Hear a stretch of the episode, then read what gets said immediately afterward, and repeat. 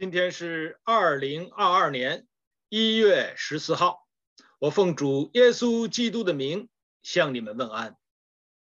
在屏幕的下方有小三角点击，就可以立时呈现我们本次分享的内容和大纲，并且点击订阅和小铃铛，就会第一时间出现我们最新的分享。好，我们今天继续的分享。路德记，圣经告诉我们，当士师秉政的时候，国中遭遇饥荒。在犹大伯利恒有一个人，带着他的妻子和两个儿子往摩押地去寄居。我们看《路德记》是一个很有特色的一本书。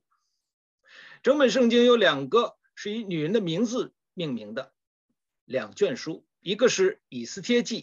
一个就是《路德记》，并且正统的犹太人每年在五旬节的时候必读《路德记》。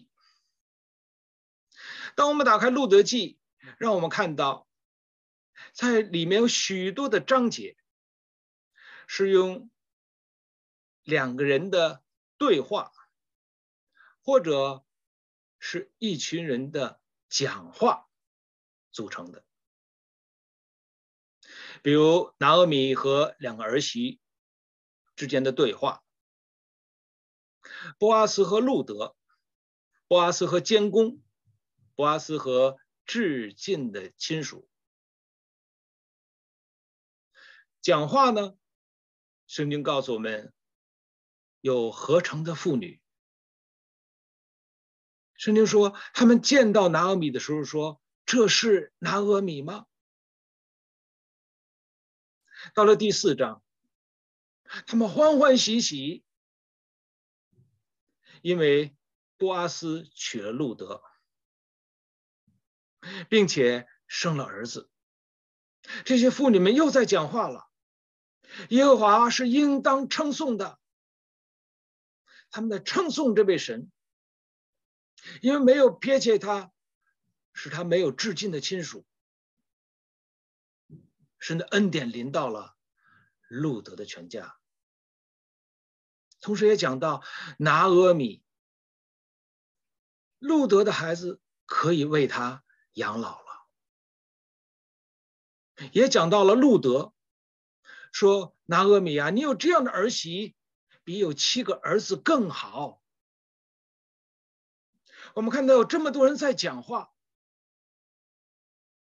但是令人匪夷所思的是，以利米勒和他的两个儿子马伦、吉连，在路德记当中最先登场，但是他们一句话都没有讲，一个字也都没有留下，这是为什么呢？好，今天跟大家继续的来分享神。任凭罪人。首先跟大家分享的是生命的无知。伯利恒遭遇了饥荒，以利米勒率领全家做出了自己的选择，为了讨得更好的生活，他们离开了属神的地。是为他选民所预备的地，他们前往了拜偶像、拜寂寞的摩押地。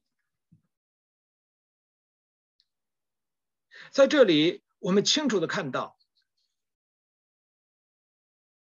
以利米勒他选择了什么呢？在环境发生危难的时候。他选择凭眼见，在遇到困难的时候，他选择了自己的决定，随着心中所喜好的去行。他没有投靠在这位神的面前，赐福给人的神的面前，创造生命给人的神的面前。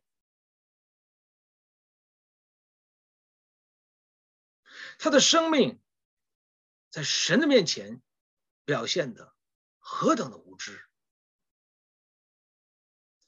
造成他全家一家四口三个人葬送在异国他乡。生命的无知，虽然他的生活忙忙碌碌，从这国迁到那国，从这地迁到那地，他们为了生活，生命的无知，他没有想到生命比生活更为重要。我们的生活藏在生命的里面。当耶稣基督讲道的时候，路加福音告诉我们，有几万人甚至彼此践踏。耶稣基督在讲什么？他说：“你们要防备法利赛人的教。”主耶稣说：“你们不要害怕，你们的头发都已经被数过了。”主耶稣说：“你们在人前认我，我必认你们；你们在人前不认我，我也必不认你们。”主耶稣对他们说：“你们被带到人前的时候，掌权者的面前的时候。”不要想说什么，神会告诉你们当讲的话。继续讲到，亵渎圣灵的，总不得赦免。耶稣基督面对着几万人讲的生命之道，讲他们要有辨识的能力，面对法利赛人，在危险的过程当中。他们在主的面前有平安的能力，他们在人的面前认耶稣基督为救主，有见证的能力，他们在圣灵的面前有敬畏的能力，何等的重要！可是忽然间有一个插曲出现了，有一个人来到耶稣面前，夫子啊。请你让我的兄长和我分家业。我们发现到和耶稣基督所传达的信息格格不入。耶稣基督对他说：“谁立你立你做我为你们的家业的判断官呢？”转过头来。就对会众说：“你们要谨慎自守，免去一切的贪心，因为人的生命不在乎家道的丰富。”这个人他在听耶稣讲生命之道何等之重要，可是他所思想的是生活，我的家业很重要，钱对我很重要。这一类的人所拜的，就是马门。他非常的可惜，弥赛亚就在他的面前，耶稣基督就在他的面前，人类的救主就在他面前。耶稣基督所讲的话是生命之道，但是他听而不闻呐。我们在这里看到耶稣基督继续的在讲，举了一个比喻给众人听。有一个财主，田产丰盛，他就拆了自己的仓房，建更大的仓房，好把他的出产储存在里面，里面有他一切的粮食和一切的财物。然后就对自己说：“灵魂呐，可以平平安安、快快乐乐的得安息了。”圣经说：“无知的人呐，今夜就要你的灵魂，你所预备的要归给谁呢？”这句话到今天两千多年了，仍然回想在这个世界当中，你所预备的要归给谁呢？无知的人呐！今天能够在主的面前承认我们是无知的，便是有福的。法利赛人说：“我们是瞎眼的吗？”耶稣基督说：“我为审判来到这个世界，使瞎眼的得以看见，能看见的却瞎了眼。”法利赛人很不服气：“我们岂是瞎眼的？”耶稣基督说：“你们若是瞎眼的，就没有罪了。你们说你没有瞎眼，罪还在那里。生命之光就站在他们的面前，他们不承认。”他们不接受，他们不尊崇，他们不歌颂，反而要寻求把柄试探神，亵渎他，嘲笑他，以后把他定罪，鞭打他，钉在各个他身上的十字架上。无知的人呐！可是今天这个世界当中，大大的推崇这个无知的人，你看到这个财主吗？他有创业的本领，同样都是种田。他的田地为什么可以丰盛呢？他是种田能手。那这这样的丰盛，就不是他一个人在种田。圣经说他是一个财主，那他一定有一个集团，可能有五百个人给他种田。五千个人给他种田，他是一个大富户。他不但是会种种田，他还有组织的能力、领导的能力、分派工作的能力，所以他是一个很杰出的领导者。创业成功，我们说创业难，守业就更难。怎样守业？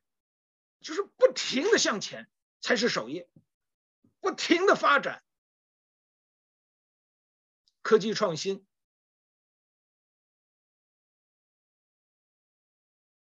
企业扩大，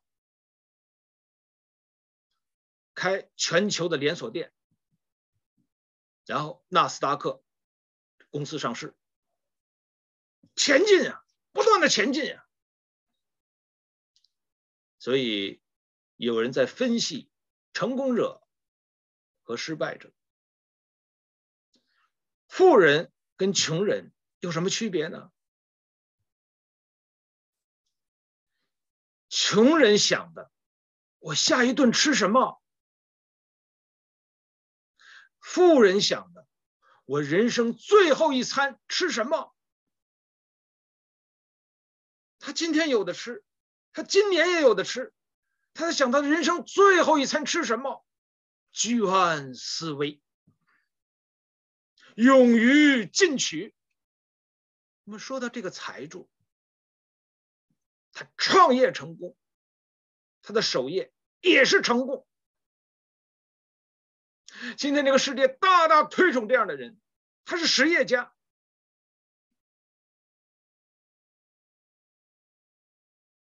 你知道他积蓄了这么多的粮食，到了今天，二十一世纪的今天，粮食仍然非常之重要。全球七十多亿的人口，现在仍然有许多的人不能够有一日三餐，他们衣不遮体，食不果腹。战争、瘟疫、自然的灾害。多灾多难的年月，这样的日子一来到的时候，世界告诉你：盛世收藏，乱世黄金。在盛世的时候，灾难很少的时候，文化繁荣，经济增长。文物就很重要，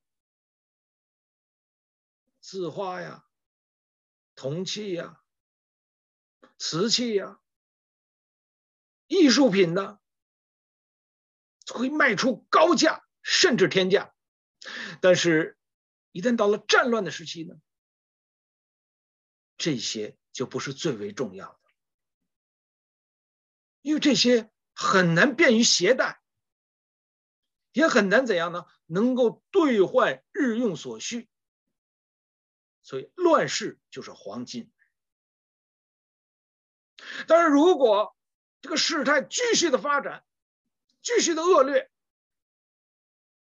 黄金已经不重要了，最重要的是粮食。我们看到这个财主，他建更大的仓房，积蓄更多的粮食和他一切的财物。他没有用这些东西去犯罪，他没有去吸毒，没有去赌博，没有做不义的事。他是为自己获得更多的利益。天下熙熙，皆为利来；天下攘攘，皆为利往。利益没有错误啊，只要没有损害别人。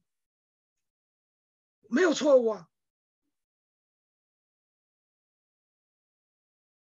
但是在这里，神对他说：“无知的人呐，今夜就要你的灵魂。”他的无知表明在，他把良灵魂的需要与今天物质的多少画成了等号。他认为物质越多，灵魂越丰富；物质越多，灵魂越能够享受平安。主耶稣说：“你们赚得了全世界，赔上了自己的性命，有什么益处呢？还能拿什么换取生命呢？”神看我们的生命，看重我们的灵魂。要比这整个的物质世界就更为有价值，所以我们的这位神，创造万有的神，按照自己的形象造男造女的神，按照他所定的日子和方式降生在人间，为我们的罪死在十字架上，为我们成就了生命的救恩。我们的生活在生命的里面，在救恩的里面。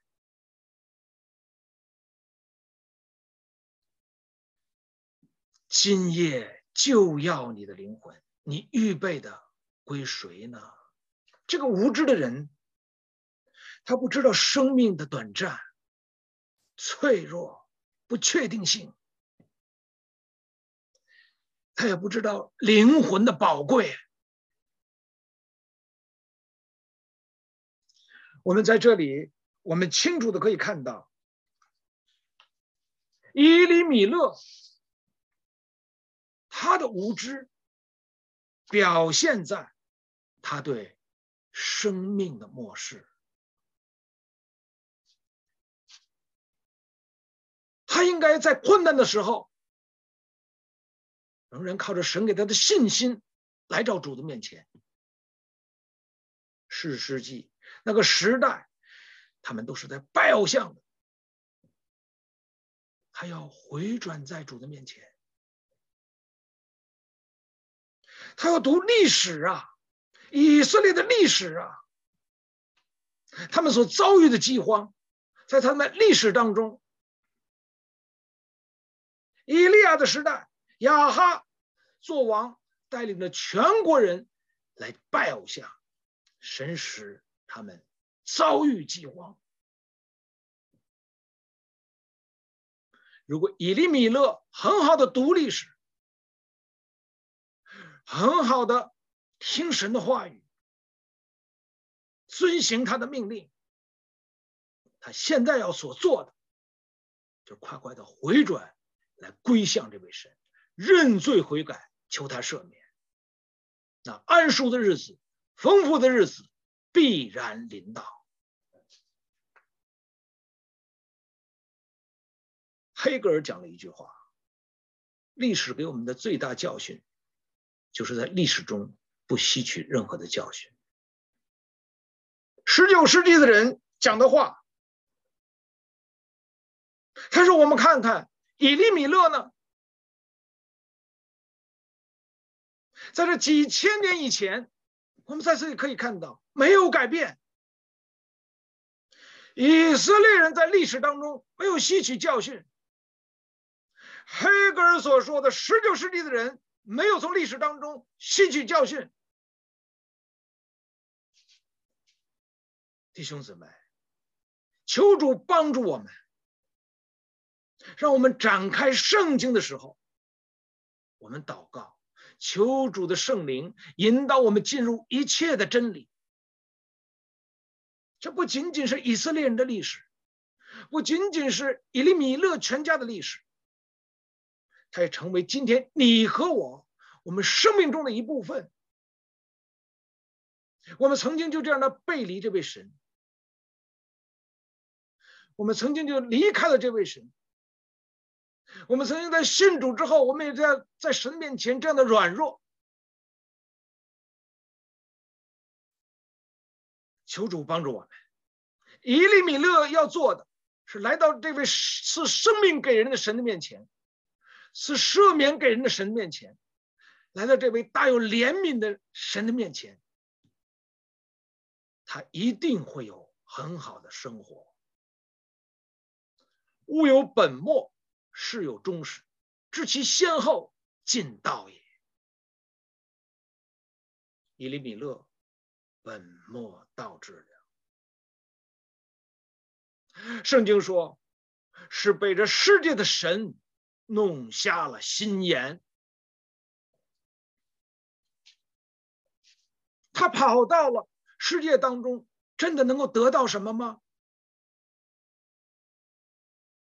提比利亚的海边，那发生了一幕。彼得和他的兄弟们打鱼去，七个人一同打鱼去。圣经说，那一夜他们没有得到什么。快黎明的时候，主耶稣站在岸上，对他们说：“小子们有吃的没有？”他们回答。没有，他们不应该没有，他们应当有。有神赐给他们的恩典，有神赐给他们的福音，有神赐给他们的使命，有神赐给他们的行神迹的能力、赶鬼的能力，有神赐给他们生活一切的所需。但是他们说：“我们打鱼去，我们不再得人鱼又如得鱼了。所以现在打鱼的结果，我没有。他们不但应该有，还可以分享给别人。这生命的福音，这生命之道，与人分享，厚赐百物给人享受的神，把这位神给人分享。他说：我们没有。”主耶稣说：“下网，在船的右侧，他们就打上了鱼，太多了，这一网打的全是大鱼，一百五十三条。圣经还讲了下面一句：鱼这么多，网却没有破。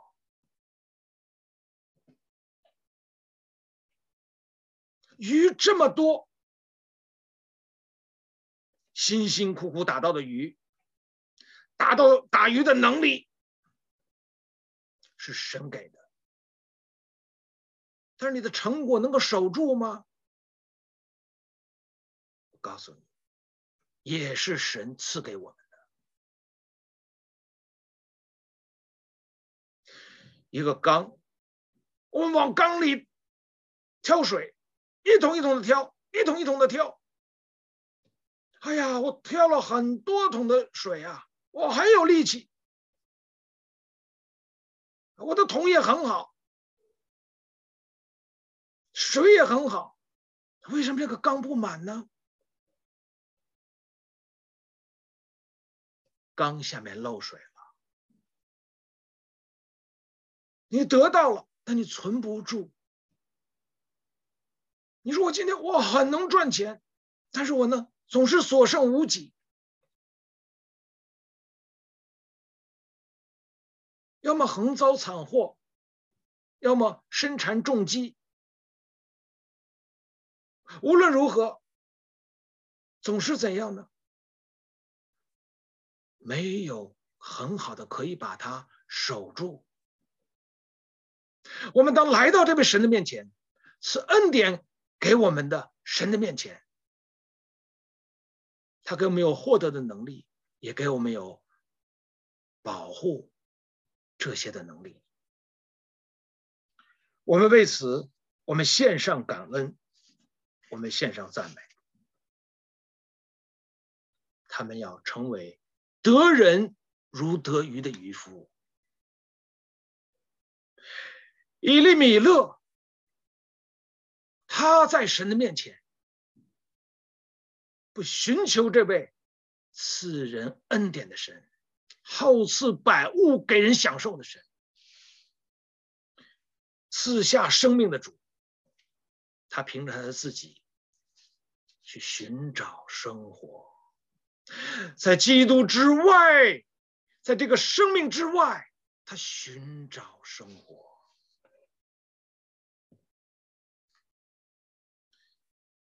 摩西，他写了诗篇第九十篇，诗篇一共一百五十篇，摩西只有这一篇，这一篇也是在一百五十篇当中。最为古老的一个诗篇，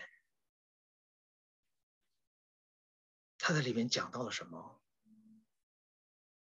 人的一生是七十岁，强壮的活到八十岁，但我们所惊夸的不过是劳苦愁烦，转眼成空，我们便如飞而去了。你把我们的罪恶摆在你面前，把我们的隐恶摆在你面光之中，我们一生都在你的震怒之下。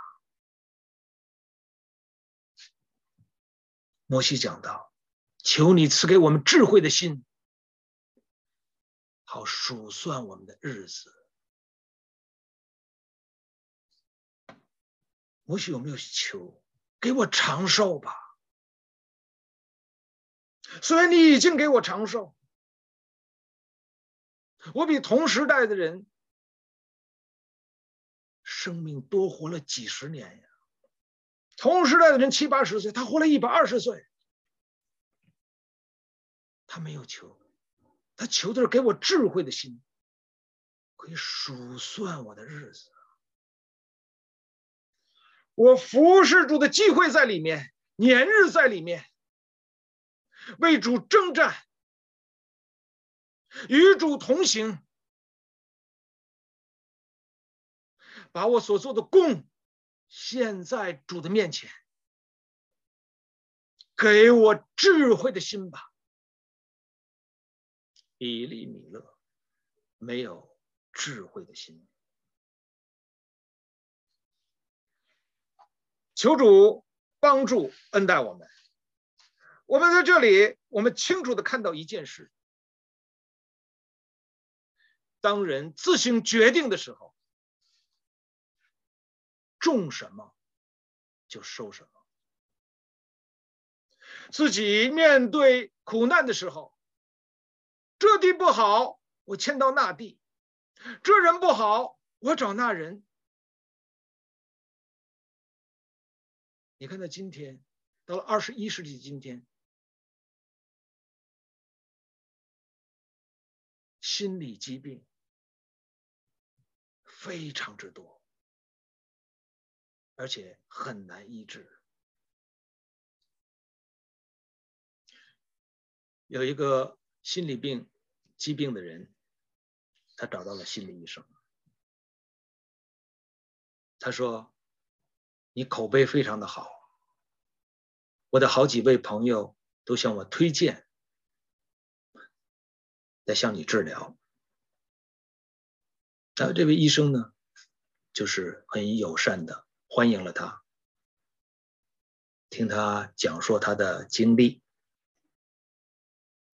体贴他，安慰他，并且也指出他的问题，也给他有解决问题的方法。他一周去一次，连去了两个月，他感觉到自己精神愉悦了很多，虽然没有完全的好，但是比两个月之前大有好转。这一周他又见到了心理医生，看病过后他也很开心。这位医生说：“下周的这一天。”你不要来了。他说：“我还没有治好啊，我还要来啊。”他说：“我对你说，下周这一天，你就先不要来了。为什么呢？那我付的钱不够多吗？我可以多付你钱呀，因为这个病人他很有钱。”医生说：“不是钱的问题。”他就一定要问：“为什么不让我来？为什么不让我来呢？”心理医生说：“那好吧，我告诉你，下周的今天，我也去看心理医生。可见，人没有办法解决人的问题。弟兄姊妹，耶稣基督说：‘凡劳苦担重担的人，到我这里来，我必使你们得安息。’”约翰说：“论到那从起初原有的生命之道，是我们所听见、所看见，亲眼看见、亲手摸过的，这生命已经显示出来，我们看见了，现在又为他做见证。这生命原与神同在，又将这生命显现出来。”他将这永远的生命显现给我们，我们又把它传给你们。求主帮助恩待我们。生命的无知，在以利米勒的身上显明了出来。我们上一次跟大家留下的一个思考题：为什么以利米勒？你看到他的两个儿子？他们死在了摩押地，可是他的两个儿子结婚十年都没有孩子，为什么会是这样呢？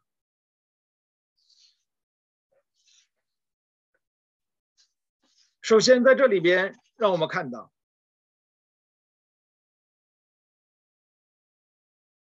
他没有孩子。如果他们生了孩子，一样。也会像他的父亲一样，像他们的祖父以利米勒一样，没有一句话，没有一个字可以被纪念，因为他们是活着的死人。耶稣基督说：“任凭死人埋葬死人，你来跟从我吧。”所以他们。没有孩子。另外一个方面，他们结婚十年没有孩子。如果他们有了孩子，他们就不可能再回到伯利恒了。如果你看到所罗门王年老的时候，妃有三百，嫔。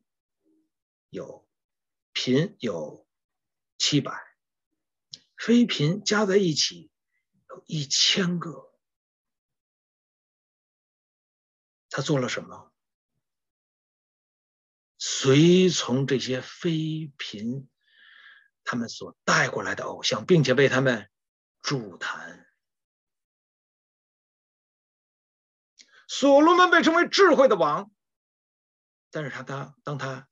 不敬畏这位神，不专心像他父亲大卫一样跟随这位神，侍奉这位神，他就偏向了这些看似软弱的妃嫔，他们所敬拜的神。